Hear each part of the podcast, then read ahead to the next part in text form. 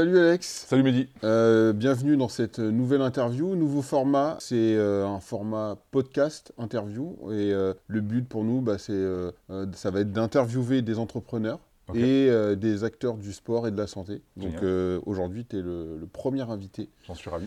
de ce nouveau podcast. Euh, est-ce que tu peux te présenter, s'il te plaît? Ouais, donc je m'appelle euh, Alexandre Antonienko et Mhm. donc je t'accueille ici euh, pour cette interview au sein de l'Institut Alpha. Donc j'ai créé l'Institut pour, euh, alors pour plusieurs raisons. La première, c'était vraiment pour euh, être vraiment acteur de la recherche en neurosciences.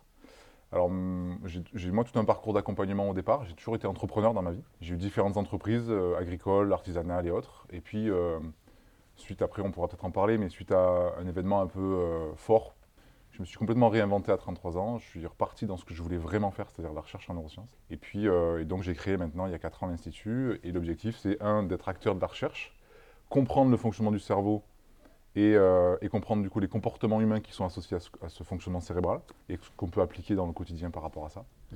Et maintenant aussi, on fait des formations au sein de l'Institut et on accompagne ben, l'humain et l'entreprise aussi euh, au sein de l'Institut avec l'équipe ici. Ouais. On peut le dire aujourd'hui, hein, Alexandre euh, va, va rejoindre euh, et va intégrer euh, Movit Academy Ouais, à travers, euh, à travers enfin, certaines formations. Et ouais, et ouais. Euh, qu'on peut pas, on peut pas tout dire aussi aujourd'hui parce que c'est euh, en, travail. c'est en travail. Exactement. Mais on peut dire dans quel cas tu vas, tu vas intégrer cette, cette, cette Mhm. formation. Quels seront les sujets d'intervention Mhm. Euh, Tu peux nous en parler aujourd'hui? Oui, effectivement, bah, dans, les, dans ce qu'on appelle les unités de compétences hein, que tu Mm. vas proposer, effectivement, dans ces unités de compétences, sur certains blocs, il va y avoir toute la partie nutrition, relation à soi, au niveau aussi euh, nutritif. Donc, on va parler beaucoup d'émotions, de relations entre les, la nutrition, les émotions, la prise de poids notamment. Oui. Et puis toute la partie, effectivement, dans, dans ces unités ben, entrepreneuriales, parce que c'est bien d'être formé à la meilleure des activités du monde, Mm. mais après, il faut savoir se vendre, il faut savoir avoir la posture de l'entrepreneur et développer, ben, je pense, tout ce dont on va parler dans cet entretien. Mm. Euh, et donc, je vais intervenir sur ces deux parties, la partie entrepreneur et la partie relation à soi, en tout cas au niveau nut- nutritionnel. D'accord. C'est ce qui est prévu, ouais. Est-ce que tu peux nous, nous, nous parler de, de, de ça, justement, de tout ce qui est euh, premier module, justement, c'était sur la nutrition. Exact, ouais. Euh, en quoi ton, ta, ta profession, en quoi ta profession peut intervenir dans, dans, dans ce module? Ben, ce qui est intéressant, en fait, nous, dans ce qu'on fait comme recherche, c'est-à-dire qu'effectivement, comme je l'ai dit en introduction, on, tente en tout cas de comprendre ce qui se passe dans le cerveau humain, hein, quelles sont les connexions, quels sont les mécanismes, en fait, qui induisent certains comportements. La prise de poids, ou euh, en tout cas la persévérance, ou euh, on va dire euh, la relation à soi, c'est c'est dépendant aussi de nos comportements à la base. Et ces comportements, eux, ils sont dépendants de ton système cognitif, de ce qui se passe dans ton cerveau. Donc nous, on étudie ce qui se passe dans le cerveau, on étudie les comportements et on se demande, tiens, qu'est-ce qu'on peut changer comme comportement ou comme cognition pour avoir des valeurs différentes. Donc par exemple, si je prends le cadre de l'émotion, qui est un sujet d'étude qui est très très vaste, hein, parce que l'émotion, elle est difficilement palpable et explicable, ben, on sait que ton système émotionnel, il va jouer sur ta performance sportive, entrepreneuriale, il va jouer aussi sur ta performance physique, ok? Et notamment sur bah, prise de poids, euh, perte de poids. Donc tout ça, tout cet enjeu émotionnel, c'est quelque chose qu'on étudie beaucoup et qui a des répercussions, des impacts assez, assez forts en fait sur l'individu. Donc ça c'est le premier point, c'est vraiment le côté émotionnel. Et après en face de ça, on a ce qu'on appelle le côté cognitif. C'est-à-dire, bah, ok, ben, mon système de pensée, la façon dont je me représente les choses, euh, euh, les croyances qui sont les miennes, tout ça, tout ce système cognitif, il agit aussi sur bah, tes performances physiques, mentales, émotionnelles, entrepreneuriales et aussi ben, cette relation qu'on a envers nous-mêmes par rapport à est-ce que je suis capable, est-ce que je suis, euh, c'est quoi mes limites, tu vois. Et donc tout ça en fait on l'étudie pour mieux accompagner l'humain à travers cette dimension de performance. ouais. Ok. Est-ce qu'un coach, selon toi, a besoin d'avoir ce, ce, ce- ce genre de formation pour, euh, pour mieux accompagner ses adhérents? Est-ce que, euh, est-ce que tu penses que une, ce genre de formation peut être importante pour lui pour, euh, pour, euh, pour performer dans, son, dans sa profession? Alors, pour moi, il y a, il y a une, une distinction fondamentale entre faire du coaching et être coach. Je le dis souvent, c'est-à-dire qu'effectivement, on peut faire du coaching, quelle que soit la discipline, sportive Ouais. ou moi à mon niveau. hein. Je peux faire du coaching dans les entreprises, c'est bien. J'ai des outils, j'ai des protocoles, c'est parfait. Et je me suis vite rendu compte, moi, dans mon activité, dans mon parcours, ça fait plus de 10 ans que je fais de l'accompagnement maintenant, je me suis vite rendu compte qu'il y avait certains blocages, certaines limites que j'arrivais pas à, à dépasser avec mon client ou à comprendre. Parce qu'en fait, tout se joue dans des mécanismes très très cérébraux. C'est-à-dire que dans ton cerveau, il y a des, ce qu'on appelle des effets de basculement arrière ou avant. Mhm. Et en fonction de ce qui se passe dans ton cerveau, la personne sera incapable de produire ou d'aller au-delà de ses limites parce qu'elle n'a pas pris conscience de ce qui posait problème ou de ce qui l'a bloqué. Donc le but de cette formation, en tout cas que je vais proposer avec toi, c'est de pouvoir mettre en conscience la personne de ses mécanismes cérébraux, de ce qui se passe dans sa tête, de ses gouvernances, en tout cas de tout ce qui se joue au niveau cérébral, pour qu'elle puisse ben, euh, passer le niveau supérieur. Parce que pour moi, en fait, dans ce que je dis souvent dans mes, dans mes formations, c'est qu'il n'y a pas de changement s'il n'y a pas de conscience. Donc le but, moi, de, tout ce qu'on fait à l'Institut, c'est de faire prendre conscience et ensuite, derrière, effectivement, d'avoir des protocoles qui sont applicables et qu'on peut mettre en place au niveau sportif ou autre. Donc plus ton client, il se rend compte de tous les mécanismes qui sont en cours quand, par exemple, tu te mets à faire du sport. On pourra en reparler, mais tous ces états d'inconfort, tout ce qui se passe au niveau émotionnel, au niveau hormonal, si tu ne comprends pas ça, euh, tu vas t'arrêter au bout de 3-4 semaines parce que tu vas avoir un tel état d'inconfort, ton cerveau il va dire Attends, mais qu'est-ce qui se passe? Il y a trop de changements là, arrête-toi. Mm, mm. Donc si tu comprends ça, ben forcément, en tout cas en tant que coach, si tu es capable d'expliquer, de mettre de la pédagogie dans ta pratique, tu as tout gagné. Pédagogie, pratique et posture. C'est les trois P euh, qui sont les plus essentiels et c'est ce que je vais apprendre en tout cas avec, euh, avec vous. C'est ce que c'est souvent ce que je dis à mes adhérents d'ailleurs, c'est que quand tu te remets au sport, il y a beaucoup de il y a beaucoup de choses euh, qui qui, qui, qui, vont, qui vont s'activer dans le cerveau. Tu t'as passé, as passé énormément de temps dans ton, dans, dans, ton canapé ou en non-activité, et puis d'un seul coup, tu, tu, demandes à ton corps de, de, de fournir des efforts physiques eh qu'il n'a pas fait depuis très longtemps. Et pour lui, c'est une énorme violence. Et dans sa tête, enfin, dans, le, cerveau fait tout pour que tu t'arrêtes parce qu'il se dit Attends, tu me mets dans un état d'inconfort incroyable. Euh, qu'est-ce que tu fais? Ça. Il, y a des, il y a des effets qui sont, qui sont prouvés en fait. Hein. Il y a ce qu'on appelle des états d'autoroute neuronale. Hein. Mm, mm. pris des habitudes. Ces habitudes, elles fonctionnent bien. Quand mm. tu changes d'habitude, euh, ben ouais, mais d'habitude, on fait ça. Il y a une chose à savoir qui est importante c'est qu'effectivement, euh, ben, notre cerveau, il met en place des autoroutes neuronales. C'est-à-dire que le but, c'est de dépenser le moins d'énergie possible pour avoir le maximum de résultats possibles. Donc une habitude, c'est une autoroute. C'est exactement ces mécanismes-là, on les retrouve dans la nature, avec les animaux. Bah, tu, prends tu prends une forêt, par exemple, tu vas mm. avoir des chemins très tracés, et puis tu vas avoir des petits sentiers qui sont moins tracés parce que les gens passent moins par là, tu vois. Bah, là, quand tu vas te mettre au sport, il faut que tu saches, toi en tant que coach, que ton client, il va falloir qu'il passe par ce sentier-là, et qu'au début, bah, c'est embroussaillé, les connexions ne sont pas faites, et que c'est ça, l'état d'inconfort, en fait. Exactement. On, s'est longtemps posé cette question avec, euh, avec euh, Jérémy, Jérémy euh, qui, est, mon, associé chez Movie Academy. Jérémy, on, on, discutait de ça dans la voiture et on se disait, est-ce que quelqu'un qui est en, en, surpoids, et on enlève les, les, les, quelques personnes qui le sont parce qu'ils sont malades, parce qu'ils sont handicapés, parce que voilà, ils ont une pathologie, voilà. est-ce que quelqu'un qui est en surpoids c'est de sa faute Alors c'est une, question qui est, euh, qui est vaste parce qu'effectivement, il y a ce qu'on appelle des, c'est multifactoriel, l'obésité. De ce que je sais, il y a, il y a donc des, facteurs essentiels, en tout cas qui rentrent en jeu dans le phénomène d'obésité. Le premier, c'est les facteurs de détermination. C'est-à-dire, effectivement, euh, c'est déterminé par une forme de génétique ou euh, en tout cas une forme d'environnement au début dans ton enfance. C'est-à-dire qu'effectivement, ça, c'est déterminé par des choses sur lesquelles tu n'as pas de contrôle. En tout cas, jusqu'à présent, on pensait que la génétique, elle n'était pas contrôlable. On se rend compte qu'effectivement, il y a quand même des enjeux qui sont importants et qu'on peut commencer à maîtriser la génétique. Donc, il y a une quand partie... Tu, quand, tu parles de génétique, c'est-à-dire c'est tes, tes, descend, enfin, tes descendants, ton, ton, père, ta mère, euh, tes, enfin, voilà, tout. Il y a, il y a les, les, personnes qui sont donc avant toi et les comportements, les habitudes qu'ils ont eus, eux, hmm. dans leur mode de vie, hmm. ont fait que génétiquement, ils t'ont transmis quelque chose. Ok. Donc si ton grand-père, par exemple, euh, à l'époque, euh, ben, a mangé euh, vachement gras, vachement sucré ou autre, dans ses gènes, il porte en lui, dans sa division cellulaire, il porte en lui les gènes de ses habitudes. Tu me suis ou pas? Donc ça, il te le transmet mm. à travers ton père et ta mère et compagnie. Donc on a en nous des traces de nos ancêtres qui ben, produisent une génétique qui fait qu'on est déterminé, en tout cas, par la génétique. Donc comme je l'ai dit, jusqu'à présent, on pensait qu'on était le produit de nos gènes on commence à comprendre en, recherche maintenant qu'en fait, nos cellules, elles ne sont pas déterminées exclusivement par nos gènes, elles sont déterminées par notre épigénétique. Ça veut dire quoi? Ça veut dire qu'effectivement, il y a un deuxième facteur dans l'obésité qui est tes habitudes. Les habitudes au quotidien. Donc, ils sont les habituations. Donc, détermination, premier facteur. Deuxième facteur, l'habituation. Les habitudes que tu as dans ta vie au quotidien, l'entourage, l'alimentation et le niveau d'activité physique vont commencer à déterminer ton obésité, ta prise de poids et euh, tout le reste. Donc là, on commence à se dire, OK, là, c'est de mon enjeu à moi. Premier facteur, difficile, mais quand même, on, a cette épigénétique qui compte. Euh, deuxième enjeu, la détermination, enfin, pardon, l'habituation. Et le troisième facteur euh, qui joue, qui rentre en compte dans l'obésité, c'est la partie amplification. La gestion du stress et l'intelligence émotionnelle. C'est-à-dire que si tu ne sais pas gérer tes émotions, si tu ne sais pas gérer ton stress, tu vas avoir des effets hyper hormonaux et tu vas prendre en masse parce que tu vas avoir du cortisol, de l'adrénaline et que tout ça, ça va se stocker. Et donc là, pour, pour le coup, il y a vraiment un facteur qui est, ok, le premier, difficilement maîtrisable, Le deuxième, facilement maîtrisable. Le troisième, il faut absolument le maîtriser. Quoi. Donc tu vois, l'obésité, il y a une partie, c'est OK, ça vient d'avant, Mm, mm. et notre partie, euh, ça vient de tes habitudes de maintenant. Quoi. Alors, euh, du coup, je reviens, je reviens sur Jérémy, hein, qui est pas là, mais euh, on- comme on discutait de ça ensemble, euh, Ouais. voilà. Jérémy m'a dit une phrase très intéressante. Il m'a dit euh, les gens ont pas forcément toujours conscience de la force qu'ils ont à, Mm. à amorcer ou à, ou à, avoir un change- à, à mettre du changement dans leur vie. Et il y en a plein qui minimisent le- la, la force qu'ils peuvent avoir à, à changer. Qu'est-ce que tu penses de ça?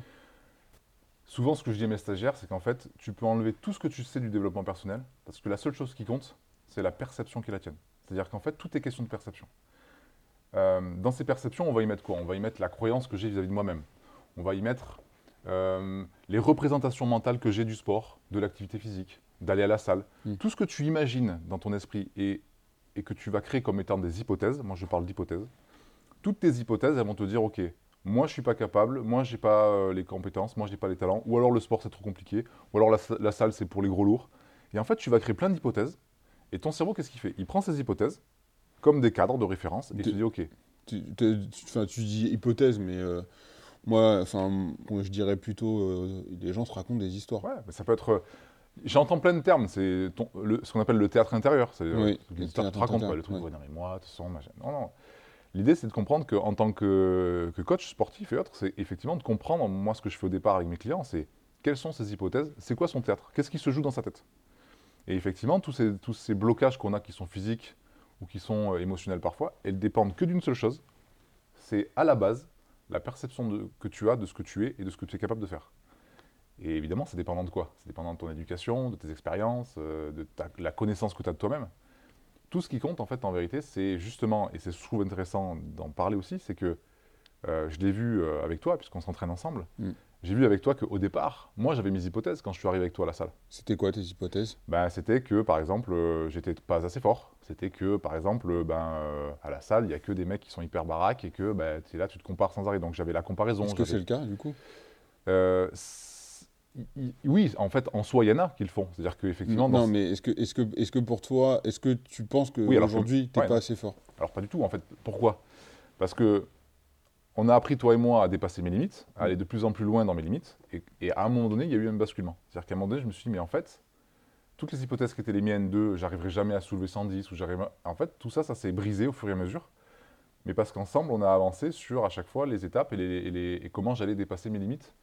Non pas d'un coup, tu m'as pas dit, ok, on va faire le grand écart d'un coup. Mm. Mais ce qui compte dans les perceptions qui sont les nôtres, c'est petit plus petit égale beaucoup. C'est-à-dire que expliquer à nos clients qu'en fait, c'est des petites actions au quotidien qui vont faire qu'au fur et à mesure, tu vas devenir beaucoup plus grand et en fait, c'est exponentiel. C'est comme euh, les intérêts, quoi. C'est petit, petit, petit, Et est-ce que tu penses que ça, c'est pas, est-ce que tu penses que ça, c'est pas sociétal? C'est ça. Parce que moi, en tout cas, de, de, de, de ce que je vois, et parce que je suis aussi euh, Ouais. une, une victime de, ces trucs-là, Ouais. euh, je pense que c'est sociétal ce que tu racontes. C'est-à-dire qu'il y a des gens, il y a, y a des, il y a des gens qui, euh, enfin, c'est c'est la société qui veut ça, qui met en avant énormément la réussite. Ouais. Et on parle pas souvent du parcours qui a amené à la réussite. Et donc, tous- les gens qui, qui observent ces, ces réussites, ils se disent Waouh, putain, bah, Moi aussi, je veux réussir comme ça. Sauf qu'on on oublie souvent de parler du parcours, Tout ce qui s'est passé avant. tout ce qui s'est passé avant. Et donc, euh, je dis ça, je dis moi aussi, je suis victime de ça parce que souvent, euh, j'ai des objectifs euh, Bah aussi farfelus qui peuvent l'être parfois. Et je me dis, voilà, moi, mon objectif, c'est ça. Et euh, heureusement d'ailleurs que j'ai Jérémy euh, qui est là pour euh, mettre des étapes. On va d'abord faire ci, on va d'abord faire ça. Et justement, tu as dit une phrase hyper intéressante qui était euh, on va joncher euh, le chemin de plein d'étapes pour arriver, euh, ça. euh, pour arriver au au fameux objectif. Il y, a, il y a plusieurs phénomènes dans le cerveau. C'est-à-dire que notre cerveau, il est prédictif, c'est-à-dire qu'il fait des prédictions sans cesse. Et effectivement, en fonction des prédictions que tu vas faire, tu vas établir une valence de difficulté par rapport à ça. Si je te vois exploser dans ton activité et que moi je démarre, je vais me comparer à toi et je vais me dire, ah lui il réussit, ouais mais peut-être que tu as 10 ans d'e- d'expertise ou d'a- d'a- d'avance par rapport à moi. Ouais. Donc l'effet de comparaison, il est terrible dans le cerveau. Ouais. Comme moi je me suis comparé à la salle, quand je suis arrivé, tu avais des mecs qui s'entraînent depuis 20 ans, bah, tu peux pas te comparer à ces mecs-là en fait. Ouais. Donc l'effet de comparaison, c'est le premier levier qu'il faut apprendre à, à baisser. Ouais, mais les, ré- les réseaux sociaux euh, aident Ah, pas du évidemment. tout à ça. Évidemment. puisque- Parce que tu as, des mecs qui t'expliquent euh, euh, en permanence sur Internet, euh, regarde, euh, le mec, il a une Rolex au poignet, Ah bah il oui. sort de, de sa Rolls et il te dit, ouais, voilà, en, en faisant comme moi, en passant par la crypto, tu, tu vas, tu vas devenir parce que- millionnaire. Parce que lui, qu'est-ce qu'il cherche à ce moment-là? Il cherche à re- re- révéler, ou en tout cas à toucher une émotion chez toi, une Ouais. émotion qui est justement due à cette projection que tu as de la réussite. Tu veux être comme ça. Donc il va toucher l'émotion de la frustration. Et il va te dire, ben voilà, t'es frustré, ben fais comme moi, tu vas voir, tu vas réussir. Donc le marketing euh, de ce type-là, en fait, c'est quoi? Le, le but, c'est quoi? C'est de faire de la vente émotionnelle. C'est de Mhm. toucher ton émotion. Mhm. Ce qui veut dire qu'on en revient encore une fois à une chose, c'est que si on n'est pas capable de gérer nos émotions, nos comparaisons, nos projections, nos objectifs, évidemment que ça va être compliqué parce que la personne, elle est sans cesse en train de te balloter entre euh, la frustration, la culpabilité, euh, l'envie de réussir. En fait, en soi, n'y a pas de recette miracle. En soi, la seule chose qui compte, c'est la progression constante. C'est tout ce qui compte. C'est pas après pas, petit à, peu- petit à petit. Et après, il y a ce qu'on appelle la comparaison descendante, c'est-à-dire que moi, je te vois réussir, je me compare par rapport à toi de manière descendante, je vais me dire, ah, lui il réussit pas moi. Ça, c'est le pire schéma cérébral qui puisse exister. Mm, mm. Et après, il y a la comparaison montante. C'est-à-dire que je vais t'observer et je vais m'inspirer de ce que tu as fait dans mon quotidien, ce que je peux faire de ce que toi tu as fait, pour avancer sur mon chemin et réussir. Mais évidemment que c'est une logique euh, à avoir différente parce que les réseaux, ils nous bombardent d'informations, Mm. de personnes qui réussissent, Mm. sauf qu'on ne voit pas les échecs, on ne voit pas les difficultés, on ne voit pas les, les contraintes, on ne voit pas les sacrifices. Mm. On en a parlé des sacrifices ensemble. On ne voit pas tout ça parce que ben, on ne le montre pas. Et pourtant, ça fait partie du jeu. Quoi. Du coup, j'ai une autre question euh, là-dessus. Est-ce que pour toi, euh, tout le monde peut être, enfin, tout le monde peut devenir, tout le monde peut devenir entrepreneur. Alors, Entrepreneur, euh, parce que justement, euh, Move It, Move It Academy, c'est, ouais. euh, ça va être euh, un centre de formation qui va Ouais. accompagner les ouais. coachs euh, à devenir euh, des entrepreneurs dans le sport. Euh, est-ce que pour toi, tout le monde peut devenir entrepreneur comme euh, est-ce que pour toi, tout le monde te- peut devenir, euh, tout le monde peut devenir sportif? Alors, il n'y a pas si longtemps, je t'aurais dit, euh, et je vais te le redire euh, de la même manière, effectivement, je pense qu'on peut tous, théoriquement, dans le cadre, devenir entrepreneur. En soi, devenir entrepreneur, c'est quoi? C'est lancer son activité, Ouais. mettre en place, je sais pas, des projets ou autre. Bon, tout le monde peut devenir. Mais entre pouvoir devenir et, et devenir et rester entrepreneur, il y a une vraie distinction. C'est-à-dire qu'effectivement, C'est quoi la vraie distinction bah, la distinction, c'est que l'entrepreneuriat, il va t'amener à vivre une aspiration personnelle. C'est-à-dire que moi, j'ai eu une aspiration qui était de faire de la recherche, toi, tu as l'aspiration qui est d'aider les gens à, voilà, à se développer aussi au niveau physique et autres, et c'est ce qu'on vit au quotidien, et tu le fais super bien. Bon, cette aspiration, elle va passer par une première étape, qui est la réflexion. Au quotidien, en entrepreneur, c'est quelqu'un qui réfléchit sans cesse à comment il peut s'adapter, comment il peut évoluer, comment il peut rebondir. La réflexion chez l'entrepreneur, elle est permanente. On en parle souvent, c'est... euh, on est tout le temps en train de revoir nos réflexions, nos paradigmes, nos croyances. Donc déjà, ça veut dire quoi? Ça veut dire que pour être entrepreneur, il faut savoir que déjà, il va falloir que tu aies une, excuse-moi le terme, mais une putain de souplesse d'esprit. quoi. Mm, mm. C'est qu'une remise en question permanente. Parce que cette réflexion, elle va devoir être mise en action. Donc, énergie numéro un, l'énergie de la réflexion. Ça te demande de, putain, une réflexion permanente, de l'énergie mentale. Donc, il faut que tu ailles la chercher, l'énergie. Deux, la mise en action. Il faut que cette réflexion, tu la mettes en action au quotidien. Donc, poser un maximum d'actions. Euh, J'en connais beaucoup que j'accompagne, et le niveau d'action, euh, c'est pas évident de mettre les actions en place tous les jours au quotidien. Ensuite, cette- ce niveau d'action, il va passer par un, cadre- un troisième filtre qu'on appelle les embûches. Hmm. C'est-à-dire que la vie va se dire, ok, euh, tu veux réussir, tu veux être entrepreneur, tu as des objectifs, euh, ok, tiens, goûte à ça, boum, un genou à terre ou un mur. Parce que effectivement, ben, pour atteindre cet objectif, ben, la vie, elle va te confronter, elle va te mettre en place ben, tous ces petits challenges et tous ces petits défis. C'est quoi? Tu, pourrais- de- tu peux nous donner un exemple de, Ah de bah, challenge ou de défi? Le premier, c'est euh, difficulté financière. Ouais. Le deuxième, c'est le contexte économique aujourd'hui français, par exemple. D'ailleurs, je voudrais rebondir. Tu, tu peux faire une pause là-dessus? Je vais, je vais rebondir là-dessus. Euh, tu dis euh, la première embûche, l'argent. Ouais. J'ai beaucoup de gens, et je pense qu'on connaît tous des personnes comme ça, qui nous disent euh, Oui, euh, je, je veux faire ça, mais pour l'instant, euh, j'ai pas assez d'argent. Et donc, euh, du coup, Ouais. j'en- reviens à une phrase euh, de, de- de Nicolas Sarkozy. Alors, euh, je suis pas sarkozyste, hein, je préfère prévenir tout, tout le monde. Mais euh, voilà. Et Nicolas Sarkozy, il disait C'est C'est le projet qui fait l'argent, c'est pas l'argent qui fait le projet. et donc, nous, euh, quand on a lancé euh, Move It, euh, Move It, donc euh, c'est un réseau de coachs, on n'avait pas un euro. Mais c'est sûr. On n'avait pas un euro. Là, on va ouvrir euh, Move It Academy. euh, c'est euh, Move It qui nous aide ouais. à ouvrir Move It Academy. Mais c'est sûr. Donc en fait, ça a été, ça a été les- le- les- les- l'effet levier qui nous a permis de, de faire ça. C'est ça. C'est pour Mm. ça qu'en fait, ce niveau d'action permanent, Mm. il n'est pas dépendant de tes compétences, tes talents ou ton degré d'argent, en fait. Alors, Mm. effectivement, il y en a qui vont arriver, ils ont papa, maman millionnaire parfois, et donc évidemment, ça facilite les choses, quoique. Un de mes grands mentors me disait, c'est pas parce que tu es millionnaire que tu n'auras pas des problèmes de millionnaire. Mais bon. En tout cas, on se pose des faux problèmes pour éviter ce passage à l'action en se disant, bon, ben, je le ferai que quand j'aurai de l'argent. Ce qui est totalement faux, parce qu'entre entrepreneurs, c'est mettre en place des projets. Mm. Aujourd'hui, dans notre cadre, euh, euh, il est tout à fait possible de mettre en place des projets la- le plus simplement possible et commencer à régénérer des revenus. Mais quoi qu'il en soit, effectivement, ce n'est pas une question d'argent, c'est une question de détermination, en fait, en vérité. Mm. Parce qu'en fait, on a ce qu'on appelle aspiration, réflexion, action, motivation. Mm. La motivation, c'est quoi? C'est être capable de fournir de l'énergie dans la durée par rapport à toutes les choses qui vont t'arriver dans la vie. Je veux dire, on en parle tous les jours dans la salle, euh, toi et moi, ben, on a tous des embûches, des, des échecs, des erreurs, des ratés. euh, c'est difficile aujourd'hui financièrement pour, pour la plupart. Euh, on a des charges, je t'en parle même pas. Et donc, être entrepreneur, c'est avoir un niveau de motivation extrêmement important. Donc, il faut aller chercher cette motivation. Et à la fin, il y a le côté déterminé. Non pas obstiné, c'est-à-dire t'entêter à vouloir essayer une recette qui marche pas, mais tu veux quand même continuer ta recette. Mais là, du coup, on revient sur la remise en question. Exactement. Donc, du coup, qu'est-ce qui se passe? Tu retournes en arrière, tu remets en place la réflexion, de nouvelles actions, Mm. de nouveau de la motivation. Mm. Et donc, là, c'est de la détermination. Déterminer, c'est quoi? C'est être, avoir le désir de terminer ce qui a été commencé au début. Mm. Et c'est pour ça que, je- pour répondre à la question d'avant, à la première question, qui était est-ce que tout le monde peut être entrepreneur? L'énergie que ça te demande de passer par tous ces filtres, réflexion, action, motivation, détermination à la fin, euh, on n'est pas tous euh, capables en tout cas, on est, on est capable d'avoir ces énergies de travailler. Mais, euh, mais je mets un petit, un petit bémol sur le fait que tout le monde peut le devenir. J'ai eu des personnes ici à l'Institut qui sont venues qui voulaient être entrepreneurs. Pour le coup, c'est une vraie.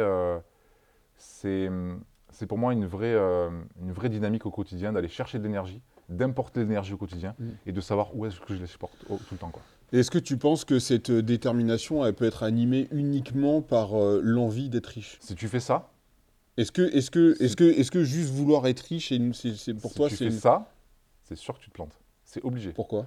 De- déjà, de tous les clients que j'ai pu accompagner sur ce domaine-là, je peux te garantir que tous se sont plantés parce qu'à un moment donné, tu te rends compte qu'il y a dans le cerveau trois formes de motivation ou trois formes de détermination. La Mm. première, c'est vraiment la motivation qu'on appelle le pourquoi. Le pourquoi, c'est ce qui donne du sens à ton activité. C'est-à-dire que si tu fais, si je te pose la question, toi, Mehdi, de pourquoi tu fais tout ça au quotidien, pourquoi est-ce que tu te casses le cul? Pourquoi tu te fais chier à faire tout ça?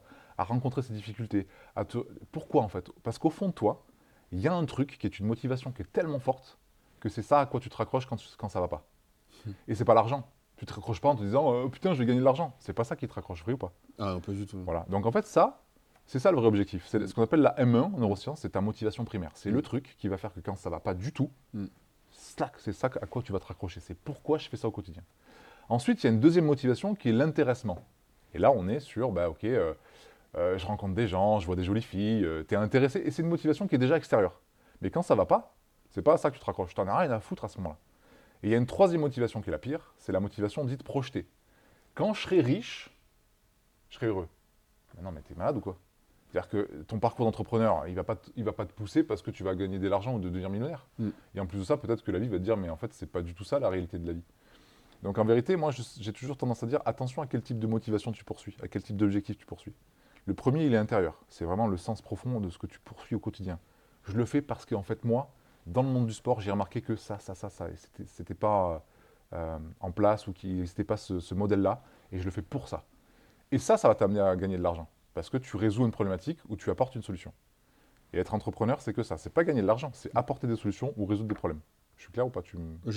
C'est parfait. Mais en fait, euh, ce que tu disais par rapport à, à- à la richesse, euh, quand j'étais euh, jeune et un peu fougueux, c'était, j'étais animé par ça. Je, voulais, tous. je voulais absolument être riche et je savais pas pourquoi. En Enfin, fait- si, je savais pourquoi, mais euh, je voulais être riche. Et en fait, ouais, en fait j'ai passé euh, euh, toute mon adolescence à, à essayer de, de trouver ma voie, Mmh. une, une voie professionnelle, ou en tout, une voie professionnelle qui pourrait m'amener à être riche. Et après, donc j'ai fait euh, plein de boulots euh, qui ont- m'ont mené à l'échec parce que j'aimais pas ce que je faisais. Mais non. Et j'ai compris très tard que euh, je pourrais être, je pourrais gagner de l'argent en faisant un métier que j'aime. Il y a En un fait-. Ouais, ouais. En fait, en fait c'est le, je, je- enfin, c'est ce que tu disais tout Ouais. à l'heure, c'est que quand tu fais un truc que t'aimes, t'as un niveau de résilience qui est, euh, qui est, qui est, Ah ouais, c'est clair. qui est ultra fort. C'est clair. Et que je pense que tu passes par là aussi. Mm. Euh, euh, si t'aimais pas ce que tu faisais, Ah, il y a longtemps que tu auras arrêté plein de choses. Ah bah, tu peux en parler à toute l'équipe. hein. Euh, Moi, c'est tous les mois où je, je- des fois je plonge, je me dis mais pourquoi on fait tout ça? Euh, Des fois tu, tu reçois un commentaire salace et tu dis mais les gens mais qu'est-ce qu'ils ont? Mais avec toute l'énergie, toutes les valeurs qu'on met dans ce qu'on fait, à accompagner, à mettre en conscience, à faire comprendre, à faire de la recherche. Et des fois tu rentres chez toi, tu fais euh, à quoi ça sert quoi Et à chaque fois tu te raccroches à cette euh, motivation profonde, euh, au sens que tu donnes à ton pourquoi. Mm. Donc il y a vraiment toujours chez l'entrepreneur, il y a, il y a trois dimensions essentielles. Il y a le pourquoi, il y a la passion, ce qui t'anime, le sport, ça t'anime. Moi, c'est les neurosciences, tu vois. On a un truc qui nous passionne, en fait. Quand tu parles de ça, tu sens que le mec, il est passionné. Mm. Quand on parle ensemble, je- ta passion pour le- la nutrition, ta passion pour. Mm. euh, Tu m'as fait des recettes, donc tu es animé. Et c'est ça qui que j'aime aussi avec toi, c'est Mm. cette animation. Cette animus, c'est ce qui anime ton âme. Mm. Donc il y a le pourquoi, il y a la passion et il y a la persévérance. Mm. C'est vas-y, continue, encore. Un genou à terre, relève-toi, continue, encore. Et ça, pas tout le monde est, est aligné à ce pourquoi, à cette passion, et pas tout le monde est aligné à la persévérance. Donc c'est compliqué d'être entrepreneur, c'est pas simple. Et du coup, moi, j'ai une autre question. Elle est simple. C'est en un mot. Pourquoi? Pourquoi tu fais tout ça? En fait, moi j'ai toujours fonctionné à la frustration, et je me suis vite rendu compte que déjà j'avais des valeurs qui étaient extrêmement puissantes. C'est-à-dire que mon système de valeurs, c'est c'est un phénomène sur lequel j'ai très rapidement compris que tout ce que j'avais dans mon quotidien, en termes de- d'expérience d'entreprise ou autre, ça correspondait pas du tout à mes valeurs. Donc très rapidement, très jeune, à partir de 15-16 ans, j'ai compris qu'en fait, il fallait que moi je sois patron. Donc ça, c'est un des premiers pourquoi. C'est-à-dire que les valeurs qui sont les miennes, de liberté, de courage, d'intégrité, euh, de respect, toutes ces valeurs-là, je peux les intégrer et les vivre que si je crée ma propre activité. Donc j'ai galéré, j'ai eu, presque allez, 5 ou 6 entreprises, j'en ai coulé deux. Et à chaque fois, c'était pour aller suivre mes valeurs. C'est-à-dire je veux incarner et vivre mes valeurs. Ça, c'est mon premier pourquoi. Et le deuxième, c'est que je me suis vite aussi rendu compte que la plupart des gens étaient réellement en souffrance parce qu'en fait, elles n'avaient pas conscience du pouvoir qu'elles avaient.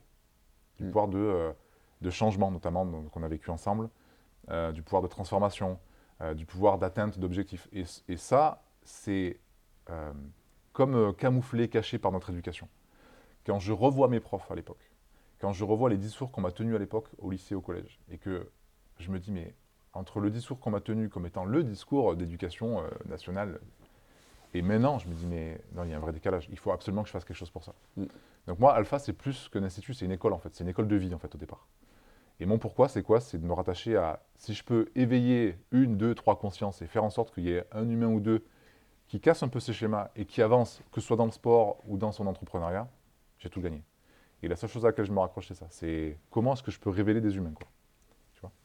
Et en le faisant avec mes valeurs, c'est-à-dire avec des valeurs fortes qui, du coup, qui m'animent, en fait. Euh, du coup, par rapport, euh, par rapport au, au sport, on va en revenir au sport, parce que Move It Academy, Bah ouais. c'est une école pour euh, Bah ouais. entreprendre euh, dans le sport. Est-ce que tu peux nous parler des bienfaits du sport Mm.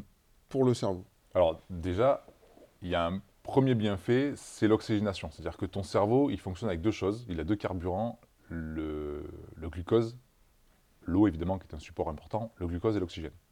S'il n'y a pas de glucose et pas d'oxygène, euh, c'est un peu comme si tu étais un vrai légume. Quoi. Donc pour le coup, le cerveau, qu'est-ce qu'il va amener? Il va amener un flux sanguin, une oxygénation importante et donc un fonctionnement cérébral beaucoup plus important au niveau de la réflexion, de- des cognitions, de la créativité. Donc ça, c'est le premier effet. Il y a vraiment un effet euh, oxygénateur dans le cerveau. Le deuxième effet, il est clairement hormonal. C'est-à-dire qu'effectivement, le sport va amener certaines hormones. Alors on parle de ce qu'on appelle la dose, hein. dopamine, ocytocine, sérotonine et en- euh, endorphine. Mm. D'accord? Dose, c'est dopamine, donc l'énergie.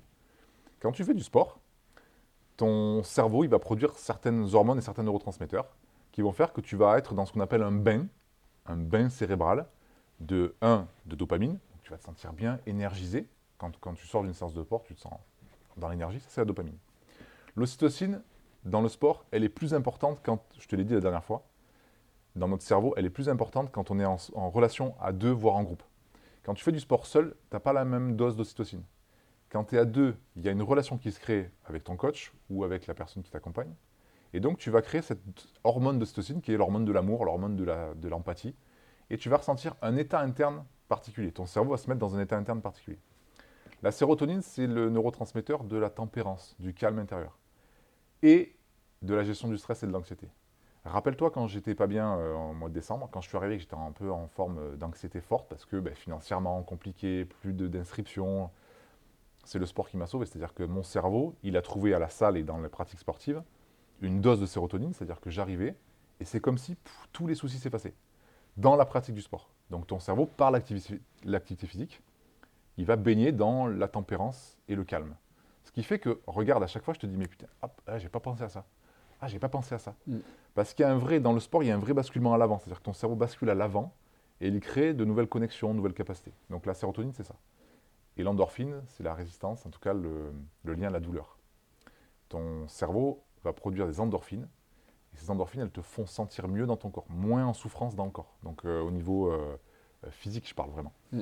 Donc la dose, elle est vraiment euh, essentielle. Donc il y a le phénomène de dose, il y a le phénomène d'oxygénation permanent. Et, et, puis, et puis derrière, évidemment qu'il y a tout l'aspect en fait, dont je parlais, c'est-à-dire l'aspect avant. C'est-à-dire que le sport te connecte au moment présent. Tu es là et tu n'es pas en train de penser à tes soucis, donc tu es dans un instant présent. Et ça t'empêche d'avoir ces projections à l'avant qui te font dire euh, Ouais, mais putain, ça va mal se passer, et peut-être que je. Non, le sport, c'est au présent, c'est là. Tu vois Moi, je le vois avec toi. hein. Ouais. Tu pousses et c'est tout ce que tu fais. Ouais. Donc Et- ça te ramène à un état présent. Qu'est-ce que tu penses euh, des bienfaits du sport pour la, la, la confiance en soi? Alors là, c'est super intéressant parce que on en revient à ces fameuses hypothèses dont je parlais au début, tout à l'heure. Euh, c'est vrai que la confiance en soi, c'est en fait en vrai en neurosciences, on te dit que ça n'existe pas. Mm. La confiance en soi, elle est tellement contextuelle qu'on va te dire en fait, bah, dans un domaine, tu vas être hyper confiant, Mm. et puis tu vas rentrer dans un domaine et tu n'auras pas confiance. Donc la confiance en soi, on te dit qu'elle se construit en gouttes, elle se perd en litres. Ce qui veut dire que dans le sport, la confiance en soi, elle va être amenée déjà par le système hormonal dont j'ai parlé, c'est-à-dire que tu vas ressentir des hormones qui vont te faire prendre confiance en toi. Et le sport, il va aussi avoir ce qu'on appelle un, effet sur le regard que j'ai de moi, écoute bien, parce que c'est une vraie projection du cerveau. hein. C'est que pour nourrir ma confiance, ce que je vais faire, c'est que je vais projeter un regard sur toi, et en fonction du regard que j'imagine que tu as de moi, alors je vais me sentir en confiance ou pas. Donc quand je fais du sport et que je commence à voir mon corps qui change, à me sentir mieux par rapport à moi-même, cette projection que j'ai de ce que tu imagines de moi va me faire sentir plus en confiance. Donc il y a l'effet hormonal et il y a l'effet, on va dire, euh, euh, critique par rapport à soi, jugement par rapport à soi, mais de ce que les autres pensent de moi. Et on a beau dire ce qu'on veut, hein. les gens qui vont te dire ouais mais le physique c'est pas important pour la confiance en soi. Déjà, il faut savoir aussi que la confiance en soi c'est juste une seule chose, c'est une question d'énergie. Si tu es fatigué, que tu es anxieux, Mm. que tu es déprimé, ben, la confiance en soi, tu peux pas l'avoir. Mm. Puisque ton cerveau il va dire Attends, mais dans le corps, il y a quoi en fait? Il n'y a rien. Bon, ben ok, du coup. euh. Et en neurosciences, on te dit la confiance en soi, et c'est là qu'intervient le sport. La confiance en soi, c'est un équilibre entre les perceptions que tu as de toi, les perceptions que tu imagines et les perceptions que tu as de toi ou de la situation, et les ressources qui sont les tiennes. Si ces ressources elles sont comme ça et que la perception, elle est des, problèmes, des difficultés, elle est plus haute, ton cerveau il va dire Oh putain, il n'y a pas de ressources. Ah, j'ai pas confiance en moi. Et du coup, toutes les perceptions que tu as de toi, de la situation, de l'environnement, vont faire que ça va être terrible pour toi. Mm. Par contre, si tu travailles tes ressources physiques, l'énergie du corps, l'énergie de la, de la dopamine, de tout ce que- et du coup, ton cerveau va sentir qu'il y a des ressources. Au final, les perceptions, bah, j'ai tout ce qu'il faut. Ouais. Donc le sport, il joue là-dessus, sur les ressources que je vais chercher dans la pratique. Moi, je, je, enfin, je peux en parler. hein, je- la- la- le, le- le sport pour la confiance en soi, c'est ouais. c'est euh, extrêmement important. hein. Quand, tu te, quand tu te sens bien dans ton corps, quand tu quand es. Dans, dans les efforts du quotidien, que tu es, à l'aise, euh, tu, tu peux le voir aussi dans tes relations euh, avec, euh, avec les gens, avec les filles. En plus, ça, ça, ça Parce- joue, ça joue énormément. Ouais, parce qu'après, il y a aussi une chose, alors qu'on a déjà partagé, et je pense que je peux en parler, c'est l'idée que ben, le sport, ça joue sur les énergies. Et notamment sur une énergie très particulière qui est l'énergie sexuelle. Mm. Donc ça veut dire que plus tu pratiques une activité physique, et plus ton énergie sexuelle commence à augmenter, à s'intensifier. Et, tu- et- et toute la, la question de confiance, euh, quand on parle de confiance, en fait, on parle souvent de chakra. C'est-à-dire que la confiance, c'est quoi? C'est plusieurs formes d'énergie qui vont se cumuler, qui vont te donner confiance. Et donc évidemment que en neurosciences, on te dit souvent que le corps, c'est le premier outil à la réussite. Et la confiance en soi, elle commence par le corps. Donc l'énergie sexuelle, l'énergie physique, l'énergie mentale. Et là, tu vas te sentir en confiance parce que tu as plein de ressources, tu vois? Mm. Donc super important. Est-ce que euh, que tu aurais quelque chose euh, à rajouter euh, Parce que là, on a parlé de la, santé, Mm. euh, on, a parlé, euh, on a parlé un peu d'entrepreneuriat. comment Alexandre, peut, Alexandre donc, à l'Institut Alpha peut intervenir sur toute la partie entrepreneuriale?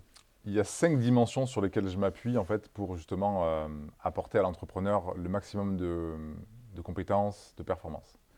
J'ai parlé des trois premières qui étaient le, le pourquoi, la passion et la persévérance. Mais il y en a une, il y a un, après il y a la présence, qui est un, des 5 P. moi j'ai 5 P de la, performance, c'est euh, voilà, le pourquoi, la passion, euh, la persévérance au quotidien et la présence à soi et au corps.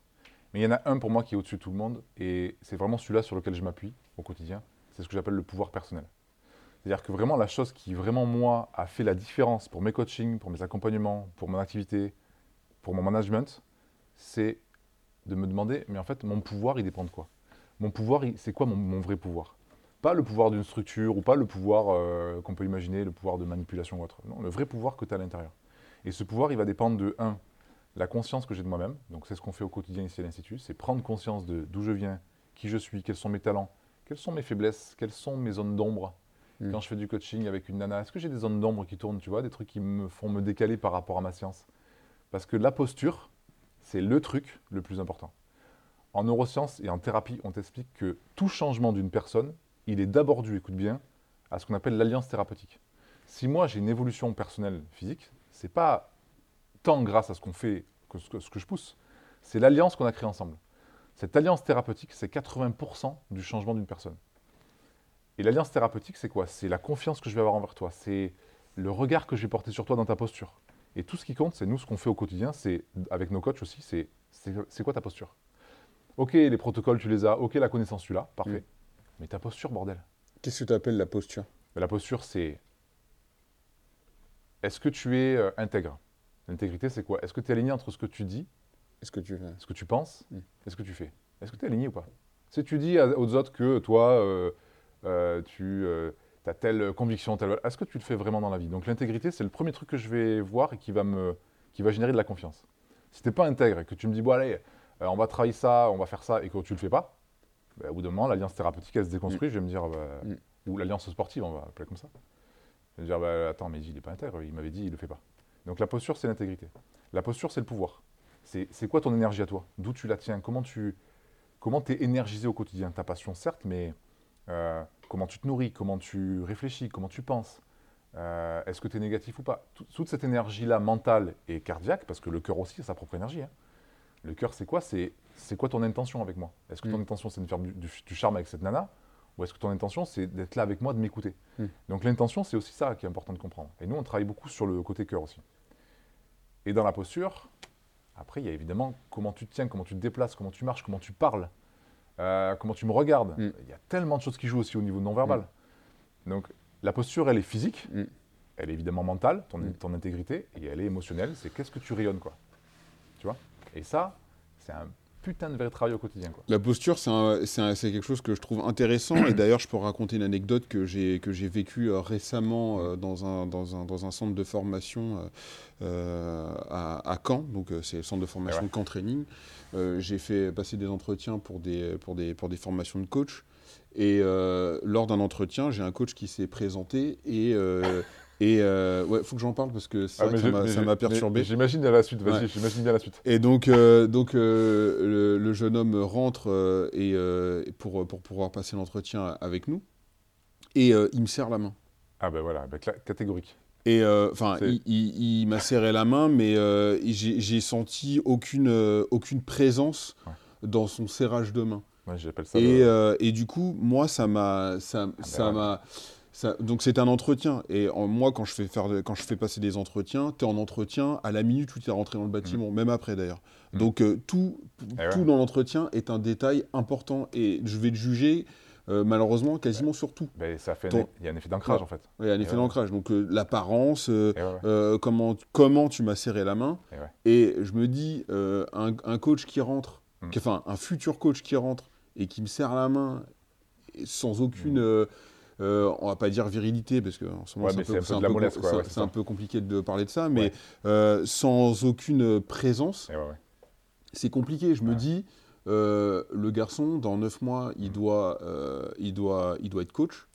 euh, il doit s'asseoir en, sur une, en face, du- enfin, à une table avec son futur adhérent, ouais. lui expliquer euh, euh, un peu le- le- les, les- les protocoles qui vont Ouais, l'amener à atteindre ses objectifs.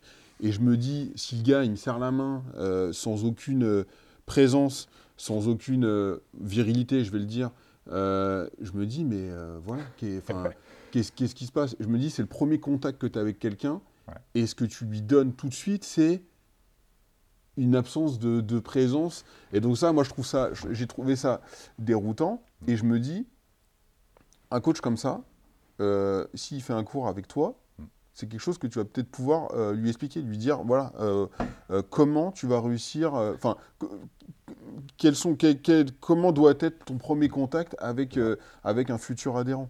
C'est en fait tout se joue, on te dit, hein, sur les, les premières minutes en fait, parce qu'il y a vraiment ce qu'on appelle des effets de biais en fait. Il y a le- l'effet de halo, il y a les, bris- les biais d'ancrage, il y a des choses que ton cerveau va mettre en place. Mm.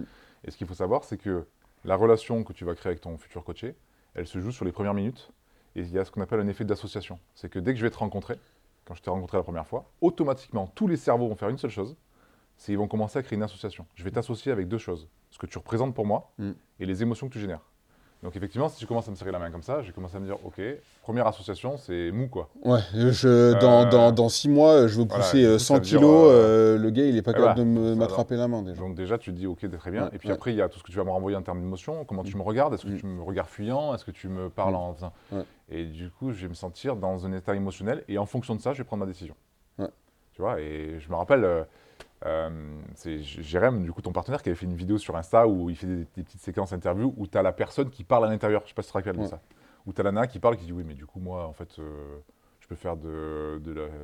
Ouais. De la chirurgie esthétique, ça me fera gagner. Ouais, là, temps. là, là, tu, Mais- là tu, parles, tu parles des filles, Ouais, mais- et justement, les filles, sur ce genre euh, de... Les filles vont, en- je pense, encore plus vite que les garçons Mais c'est là-dessus. sûr, mais en fait, parce que ton cerveau se dit, OK, à quoi je vais l'associer et à quoi je vais associer la séance.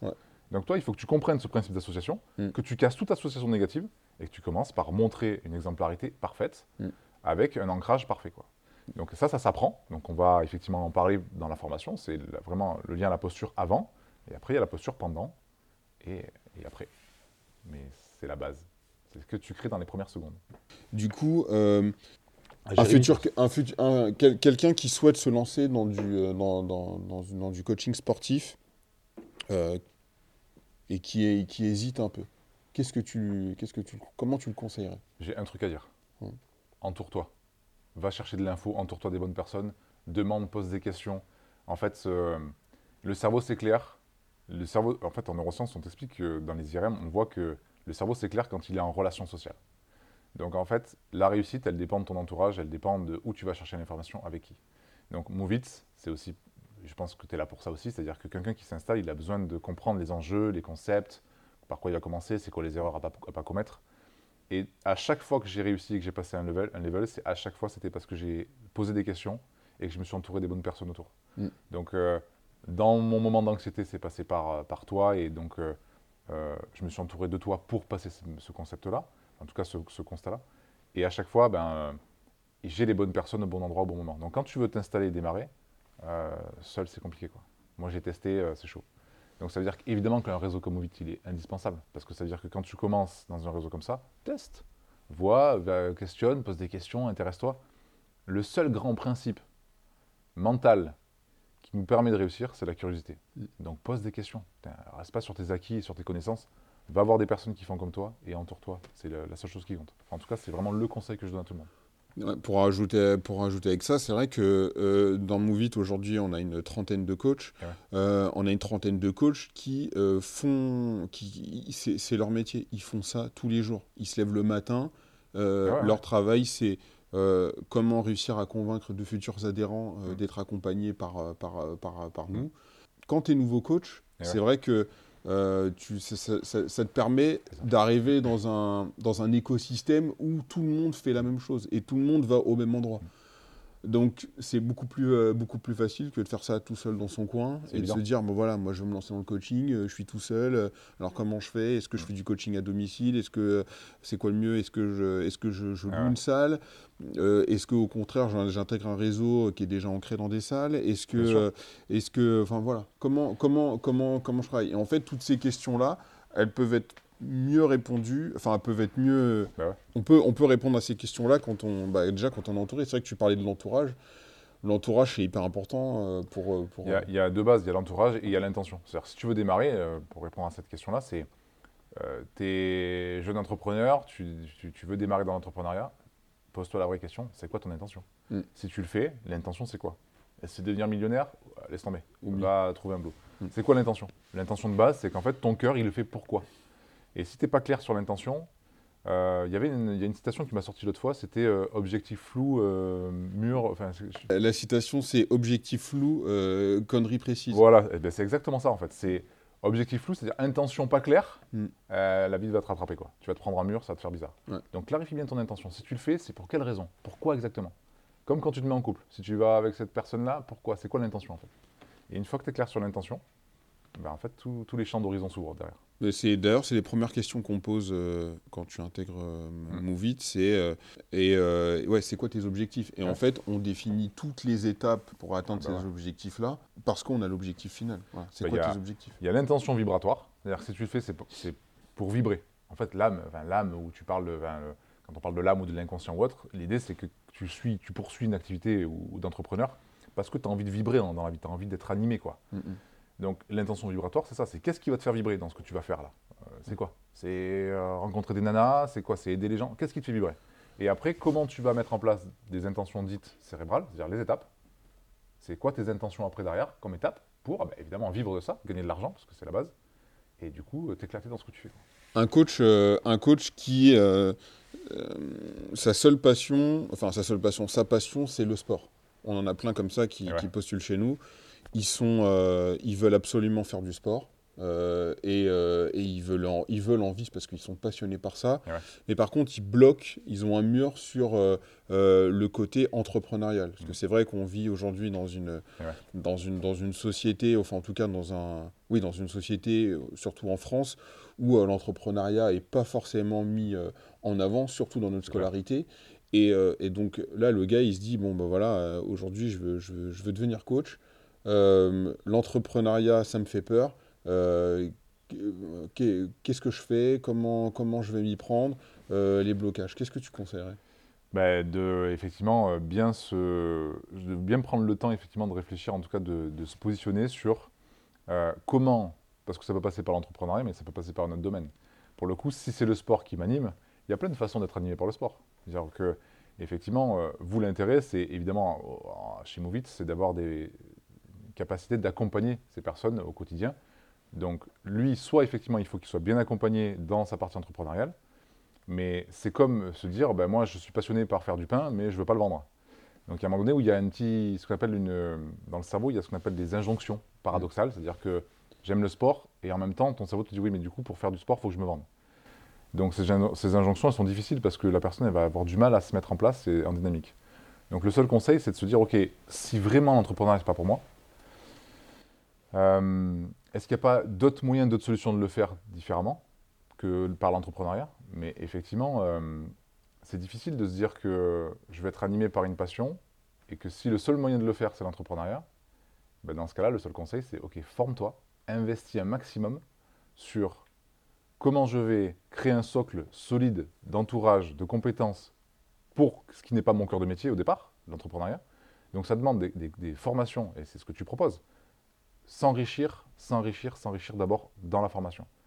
Parce qu'en fait, en soi, en soi, en vérité, personne n'aime se vendre. Personne n'aime faire de l'entrepreneuriat en, en soi. Personne n'aime avoir des galères et Mhm. personne. C'est pas vraiment de la vente d'ailleurs hein, chez nous. euh, D'accord, mais c'est pas vraiment. en plus, Ouais. En plus, donc ça veut dire que c'est encore plus simple, Ouais, entre guillemets, ouais. parce qu'ils sont accompagnés et autres. Mais la seule chose qui compte, c'est qu'en fait, tu vas avoir la dimension de si ça, ça ne me correspond pas, ton cerveau, il va, il va fuir la situation. Parce que notre cerveau, il fait deux choses. Il recherche le plaisir, il évite la douleur. Donc si le, plaisir pour toi, c'est le sport et que la douleur, c'est l'entrepreneuriat, la seule dimension, c'est OK, comment je me donne le maximum de ressources, de formation, de compétences pour que ça, soit le plus agréable possible. Et, euh, et après, c'est euh, toujours revenir à la même chose. C'est OK, est-ce que je suis vraiment fait pour être entrepreneur ou pas. C'est vrai. Nous, euh, malheureusement, chez, chez ouais. Movit, il n'y a pas euh, 100% de réussite parce que malgré euh, la formation, l'accompagnement et, euh, et, clair. le, et comment dire, l'écosystème qu'on a créé euh, au- autour de notre activité, tous les coachs ne réussissent pas. Ouais. Euh, justement parce que euh, il se heurte au mur euh, de, de l'entrepreneuriat. En, Et- vrai, c'est OK. Et, et tout le monde, non mais moi je le, je, le- je le dis, en tout cas moi c'est ma réponse à moi, tout le monde ne peut pas devenir entrepreneur parce qu'il y a des blocages, des murs euh, qui sont tellement ancrés chez certains Mm. que c'est difficile de, de, de, de, de, de- de leur faire passer ces, ces, ces embûches, quoi. c'est très compliqué. Donc un coach, il a besoin aussi d'avoir un coach. Et, et moi, je vois, j'ai mes propres mentors. hein, et c'est effectivement, quand j'ai des moments de, de doute, de, de confrontation dans mon secteur d'entrepreneur, eh ben, je me fais aussi accompagner et je me forme avec d'autres personnes autour pour dépasser mes, mes levels. Mais la base, elle est de se dire, OK, si je, si je sens que je ne suis pas fait pour ça, eh ben, comment, euh, comment je peux trouver soit d'autres solutions, soit comment je me forme vraiment pour avoir les compétences le plus rapidement possible. Ok. Euh, Alex, pour, euh, pour terminer ce, ce- ce- ce- ce petit entretien, je voulais euh, te poser, j'ai- deux ou trois Ouais. questions à te poser. Euh, déjà, quels sont tes, tes mentors? Quelles sont les personnes qui t'ont motivé à faire euh, bah, tout ce que tu entreprends aujourd'hui Mm. Euh, Que ça soit, voilà, est-ce que tu as des mentors, euh, dans- soit, soit dans ton entourage, soit très lointain Alors, j'ai- des mentors virtuels, parce qu'il faut Oui. savoir qu'en fait, je travaille beaucoup sur l'imaginaire. Mm. Il y a une dimension qui est très importante dans le cerveau et dans mon fonctionnement, c'est que en fait, le cerveau ne fait pas la différence entre l'imaginaire et le réel. Mm. Donc, j'ai des mentors que je visualise, et notamment, ben, il me colle à la peau, puisque Alexandre Legrand, c'est un de mes grands mentors virtuels, c'est-à-dire que dans son, son parcours, dans sa dynamique, je me suis longtemps inspiré de ses écrits et des écrits d'Alexandre Legrand. Ça, c'est la dimension un petit peu, on va dire, intime de mes mentors. Mm. Après, Alexandre Legrand, tu peux citer, qu'il y en a qui connaissent pas. Alexandre le Grand, c'est quand même le, le plus, pour moi, le plus grand conquérant, puisqu'il a, il a conquis, euh, euh, il est macédonien, Alexandre le Grand, il a conquis toute la Perse, et donc il a fondé, après d'école, euh, il a fondé le, Alexandrie, qui est une des grandes villes, et notamment la bibliothèque d'Alexandrie. Donc il y, a, il y a tout un parcours de conquérant, en fait. Et il y a toute cette histoire avec, euh, euh, ils pourront, euh, les auditeurs pourront en tout cas regarder tout ça sur Internet, mais il y a l'histoire du nœud gordien, en fait, où Alexandre le Grand a été... on lui a présenté un nœud gordien qui était, soi-disant, un nœud absolument indéfaisable et deviendrait empereur que la personne qui serait capable de défaire le nœud. Et l'histoire raconte qu'Alexandre le Grand a sorti son sabre, il a tranché le nœud en deux, il a dit, ben voilà, comme ça c'est réglé. Et en fait, c'est vraiment la détermination, c'est-à-dire l'exemple de dire, ok, mais je vais pas me faire chier à essayer de défaire le nœud, moi je le tranche. Quoi. Mm. Donc Alexandre le Grand, c'est quelqu'un qui a tranché dans sa vie. Il a tranché, il a toujours pris des bonnes décisions. Il est allé jusqu'en Inde, il a conquis l'Inde. Il a été- toujours pris que des bonnes décisions? Ben, il a pris en tout cas les décisions qui ont fait qu'il a réussi. Et le parcours d'Alexandre le Grand, je l'ai trouvé formidable parce qu'après, il y a toutes les histoires avec son cheval, avec Bucéphale, la façon dont il a élevé Bucéphale, dont il a conquis Bucéphale, son cheval noir. Il y a tout un, tout un, tout un sens qui est lié à cette histoire d'Alexandre le Grand. Vous pouvez même regarder le film hein, qui s'appelle Alexandre. Et donc, ça a été un de mes grands mentors de ma, de ma jeunesse. Je porte en plus son prénom, donc euh, pour le coup. Maintenant, je dois dire que quand j'ai commencé à rencontrer des chercheurs, j'ai eu plusieurs euh, mentors au niveau des neurosciences aussi, plusieurs personnes qui m'ont montré la réussite. J'ai eu un mentor qui était millionnaire, euh, qui s'appelle David, et, et qui a réussi, mais fulgurant dans sa vie, une réussite absolument formidable, et qui lui, pour le coup, avait vraiment cette intégrité, ce regard, cette posture, cette présence. Je me suis longtemps confié à lui sur mes, mes dérives aussi, sur, ce que sur les conneries que j'ai fait dans, mon- dans ma vie. Et, euh, et à chaque fois, ça a été... À chaque fois, il me ramenait à la lumière, il me ramenait... euh, et ça a été longtemps un grand mentor. Et puis un jour, j'ai rencontré aussi un chaman euh, péruvien aussi, qui a été, pour une part, un peu le mentor, mais plutôt côté spirituel. Mm. Donc ça a été toujours une question de rencontre, de personnes qui m'ont marqué, et, et de personnes vivantes ou mortes. Mais j'ai eu voilà, trois grands mentors, en tout cas, dans ma vie, Alexandre, David et, et ce chaman, qui a- avec qui j'ai fait une formation et qui m'a longtemps inspiré aussi. ouais. D'accord. Euh, Est-ce que tu aurais une, une, une citation? Une citation euh, qui te tient à cœur euh, ou qui te, qui te... Marc Aurèle, obligé. Mm. Marc Aurèle, grand empereur romain, qui disait, euh, alors, il disait euh, Dieu, euh, donne-moi le courage d'accepter ce qui ne peut pas être changé, la force de changer ce qui peut l'être, et la sagesse de faire la distinction entre les deux. Parce qu'en fait, j'ai une grande philosophie, moi, dans la vie, c'est le stoïcisme. C'est-à-dire, le stoïcisme, il t'explique qu'il y a des choses que tu ne peux pas maîtriser, que tu peux, qui ne dépendent pas de toi, qui sont hors de ta sphère de contrôle, et ceux qui sont dans ta sphère de contrôle, tes émotions, tes croyances, euh, tout, ce dont, on a parlé. Et Marc Aurèle, il nous disait très bien, donne-moi le courage d'accepter ce que je ne peux pas changer, donne-moi la force de changer ce que je peux, envers moi, envers les autres, et la sagesse de faire la distinction entre les deux, quoi, entre ce que je peux changer et ce que je ne peux pas changer. Et nous, dans notre quotidien, notre esprit, il, il essaie de contrôler, de combattre tout ce qu'on ne peut pas changer. Arrête, pas ça, ça. Ça, c'est ce que tu peux changer. Donc ça, c'est la citation qui m'inspire beaucoup. ouais. Ok, très bien. Très belle, très belle citation d'ailleurs. Et puis euh, là, tu nous, as parlé, tu, nous as parlé, euh, tu nous as parlé de deux personnages euh, Ouais. euh, à dimension historique. hein. C'est Mm. Alexandre le Grand, très grand personnage de Ah l'histoire. ouais, clairement. ouais. Euh, ok, écoute, merci beaucoup euh, Alex. On grand- aura, le, on aura le plaisir de te retrouver, euh, à mon Ouais. avis, sur, sur d'autres vidéos. Et puis, euh, bah, Ouais. du coup, euh, comme je l'ai dit en début de vidéo, euh, chez euh, Movie Academy sera formateur euh, Ouais. justement sur toutes les thématiques qu'on a parlé dans la vidéo. Merci encore de ton invitation dans, ce bel institut. Bah, et écoute, puis, euh, euh, au plaisir de te revoir sur, euh, des prochaines vidéos. top. Ciao. Merci Mehdi.